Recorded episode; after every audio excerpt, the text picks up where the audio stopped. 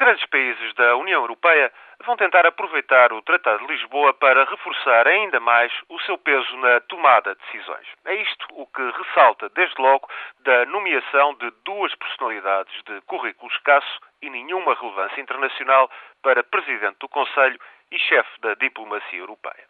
O belga Van Rompuy admite que gerir a agenda dos encontros entre chefes de Estado e governo procurar consensos e prover alguma representação institucional são os seus objetivos para dois anos e meio de mandato. A inglesa Catherine Ashton é ainda um caso mais bicudo, pois, além da chefia das relações externas da União Europeia, será vice-presidente da Comissão de Durão Barroso, um mandato de cinco anos.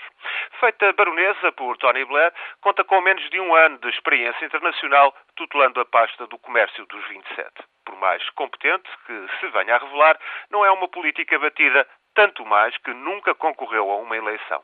À partida, Catherine não fará sombra a Durão Barroso e os governos de Berlim, Paris e Londres continuarão a definir, através dos seus acordos, o que possa vir a ser uma política externa da União Europeia. Washington ou Teherão, Pequim, Moscou, Brasília, Tóquio ou Nova Delhi, todos os países que afinal importam, terão em linha de conta esta realidade. Assuntos sérios é matéria a tratar mesmo com os governos da Alemanha, da França e do Reino Unido. Por vezes ainda será de falar com Durão Barroso, mas quando houver consenso entre os grandes da União Europeia.